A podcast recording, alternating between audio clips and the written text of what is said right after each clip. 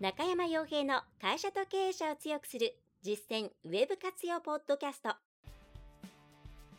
この番組では600社以上のウェブコンサル実績を持つ株式会社ラウンドナップ代表取締役の中山が会社経営者に必要な内容に絞り込んで抑えるべきウェブの話題やトピックスをビジネス目線でお伝えしています。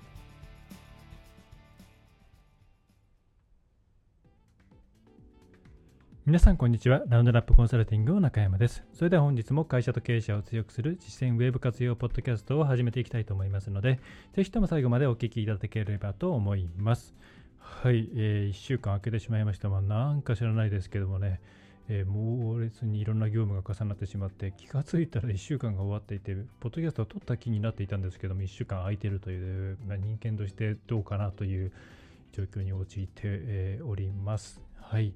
えー、緊急事態宣言ももう終わりましたかね。やはり、最近日付と曜日の感覚があんまりなくてですね、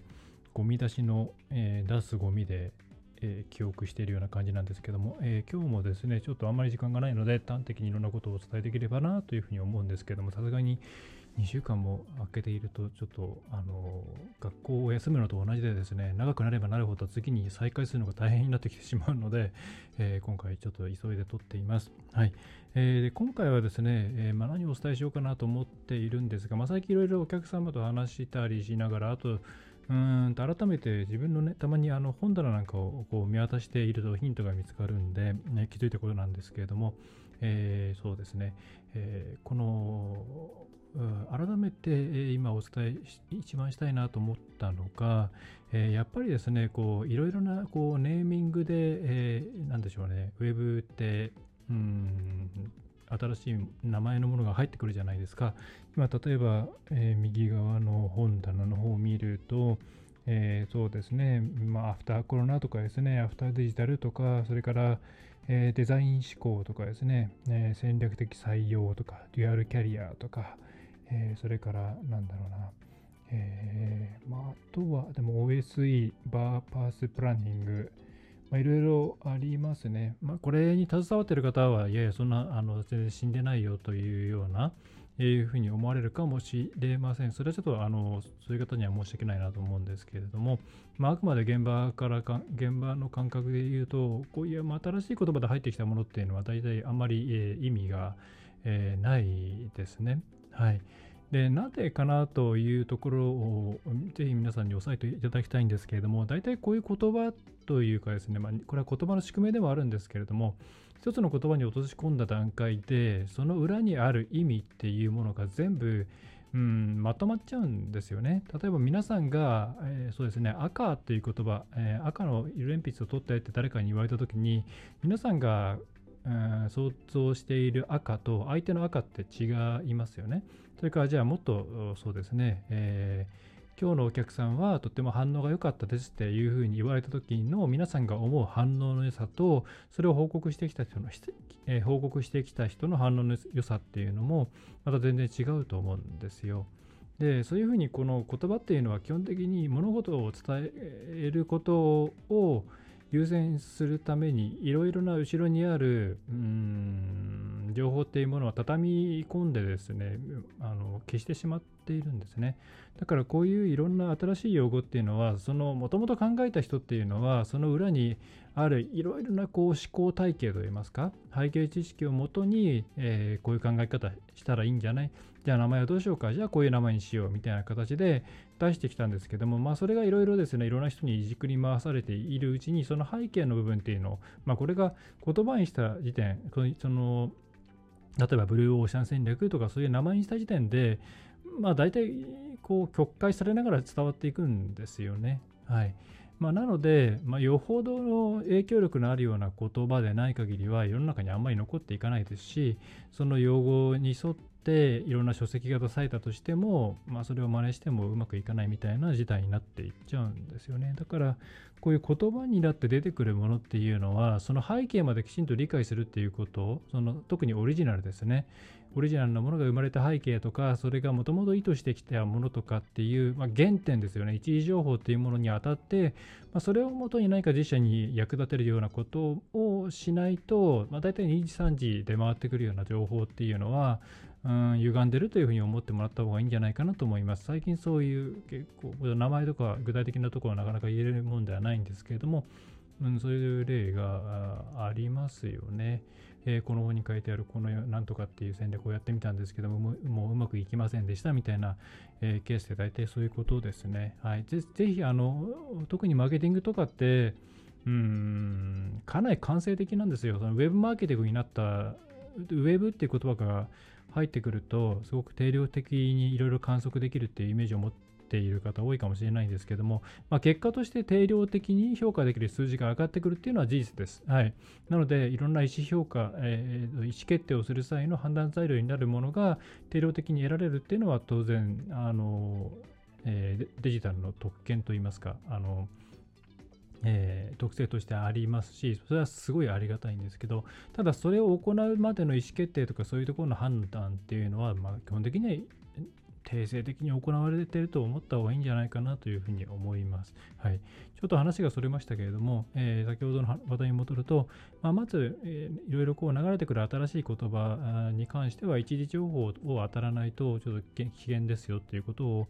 えー、まずお伝えしたいと思います。はい、でその上で、えー、とですね、そういうふうに基本的にネット上には言葉というものが一人歩きしていますので、皆さんが意思決定をする際に、それからこれからこれから自分たちが何をすればいいのかっていうのを考えるときに、なんかネット上でなんかいいものないかなっていうのを探すっていうのがすごいリスキーになってるなというふうに感じるんですね。もう、その、悪意のある情報があるとかそういうことではなく、嘘がたくさんあるとかそういうことではなくて、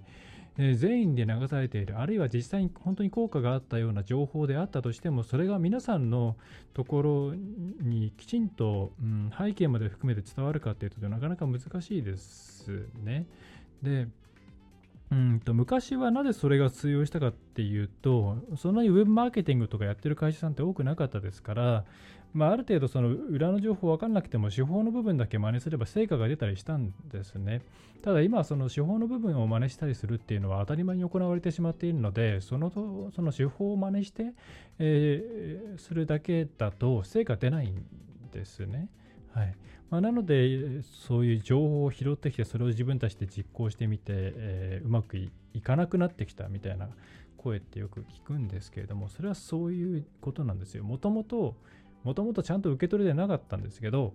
やってる人があんまりいなかったから、それでも勝てたんですけど、まあ、今はみんなそれが当たり前当たり前に戦略を立てるとかそういうことはやれるやっている時代になってしまってきているんで、うん、まあ単純に勝てなくなってきたという状況ですと。それはこれこれからもこれからもどんどん続いていくので、そのやり方から早く脱しなきゃいけないんですね。で、じゃあどうやれば脱するか、あるいはどういう方向に進めばいいかっていうところなんですが、もうこれはとにかくですね、えー、定性的な一時情報を得ましょうというところに尽きるなというふうに最近、えー、感じています。まあ、それは、うん、端的に言ってしまえば、お客さんの情報を肌感覚を持って知るっていうことを、えー、きちんと行えるかどうかというところになってきます。まあそういう意味で言うと、なんて通販サイトとかアフィリエイトとか相当厳しいんじゃないかなと思うんですが、また、だ店舗とか、あるいはお客さんと接する機会があるっていうのは非常に、えー、なんでしょうね、アドバンテージだというふうに、え、感じます。えー、まなので、あんまり大きな声で言えないですけども、うんまあ、あの昔のお客さんなんかでもうすでに契約切れてるような方とでもですね、まあ、ちょっとしたアドバイスなんかとき、え、を無料で行う代わりにいろいろ教えてもらったりとかするっていうのはかなりやっているんですね。それはそういうふうにこの現場の肌感覚っていうものとかいろんな情報っていうものを失わないようにするためなんですけれど、えー、とにかくこれから、えー、とですね、えー、まあ、ネット上の情報、特に SNS の情報なんて全部遮断してもいいと思います。その代わり、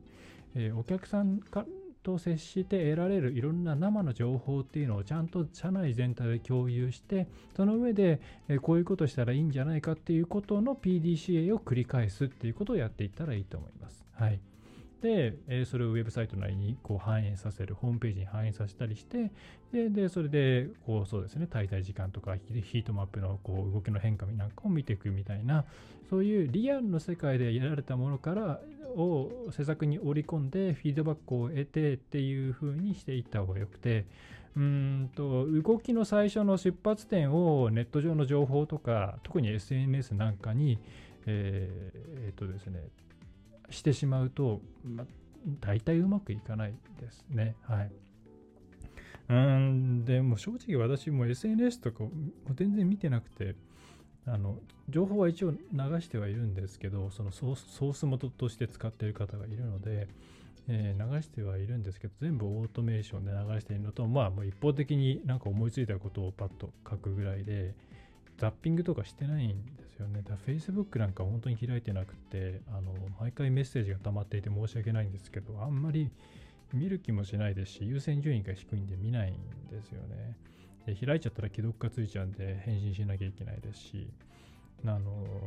えー、なんであの、えっ、ー、と、えっ、ー、とですね、多分、えっ、と、SNS で全然返事来ないなっていう方は、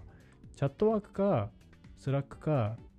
えっと、メールでもらった方が、お問い合わせフォームからもらった方がいいかもしれないです。えー、そんな感じで、えー、っとですね、だ最近うまくいっている会社さん、あるいはこれはうまく回るだろうなっていう会社さん、どういう、えー、動きしてるかというと、まあ、もうちゃんとお客さんのことを理解して、その上でこういう手段を取ろう。で、結果的にこの手法を取ろうっていう、まあ、正当な流れをちゃんと、えー、踏んでいっています。はい、で行ったことに対して、えー、アクセス解析だけを見て満足するとかではなくてお客さんにこういうことしたんですけどもどうでしたかとかこういうふうに変えたんですけどもどう思いますかみたいなことを聞いてみたりとか、えー、従業員の方の家族を巻き込んでみたりとかいろいろそういうことをやっています。はい。ちょっと今日はあんまり時間ないんで、ちょっと中途半端な説明になってしまうんですけれども、えー、そういう形で、えー、もうあんまり、えっ、ー、と、ネット上の情報をですね、えー、特に SNS 関係の情報はあんまり、えー、信じないというかそのまま使うのが非常に難易度が高いので、えー、やめた方がいいですね。それからいろいろ名前が一人歩きするようなものっていうのはとか情報っていうのは、えー、一番最初の原点にあたって、えー、その背景も含めて、えー、把握をして自分たちに生かしていくっていう、たどるっていうことをしていただくことをお勧めします。はい。そして、一番大事なことっていうのは、やっぱり、えーとですね、お客さんの定性的な生情報なので、そことのつながりを常に作って、そのフィードバックを回せるようにしていくことをお勧めしますと。えー、こんな感じですね。はい。わざわざわざっと喋ってしまいましたが、15分弱ぐらいですかね。いや、なんかもう、どうなるんでしょうね。あの、まあ、急速に戻ってきてるとか戻ってきてると思いますが、忙しくなってきてるところと、戻ってきてないところが結構二極化している感じがするんですよね。で、うーん、まあ、人の流れ自体は戻るんでしょうけれども、割とマインドの方はなかなか戻らないと思うので、えー、それを覆すためにはどうしたらいいのかあるいはうんとですね、えー、いろいろな情報にこの在宅期間中に触れて、えー、良くも悪くも取捨選択をするということに慣れた。あるいはうんいろんな情報ってちゃんと吟味しないと良くないよねって思う方がかなり増えているので、えー、そこの考え方が変わることはないと思うのですよ。でなので皆さんは今まで以上に自分たちがやっているマーケティング活動とか、まあ、ホームページの内容とかが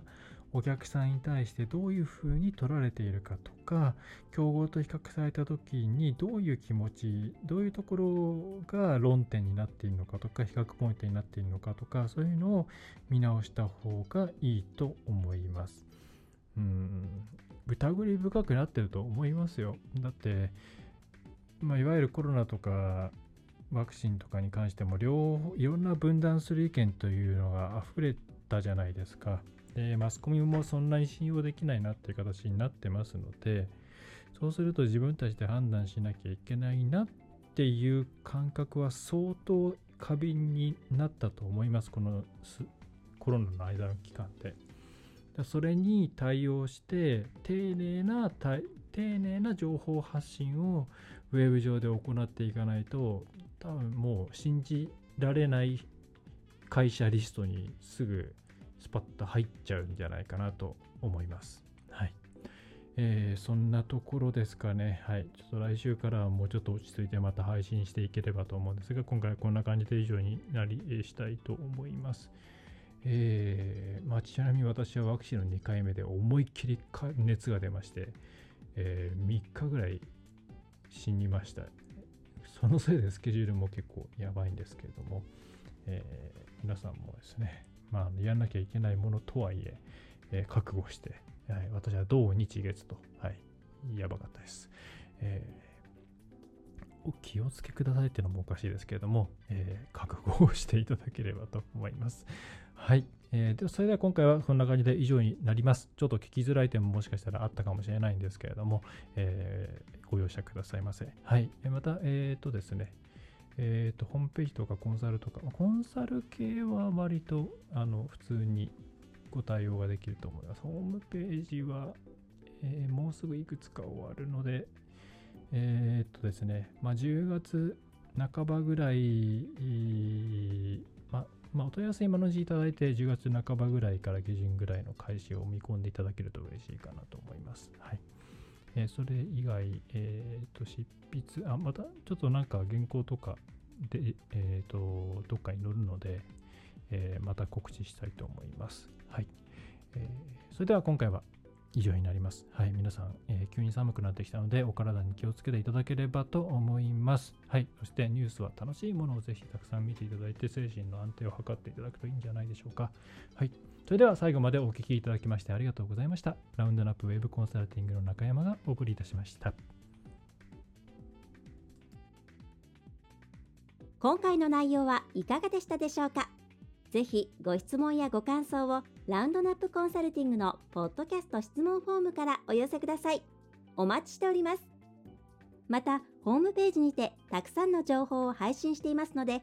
ぜひブログ、メールマガジン、郵送ニュースレターや各種資料 PDF もご覧ください。この世からウェブを活用できない会社をゼロにするを理念とする株式会社ラウンドナップがお送りいたしました。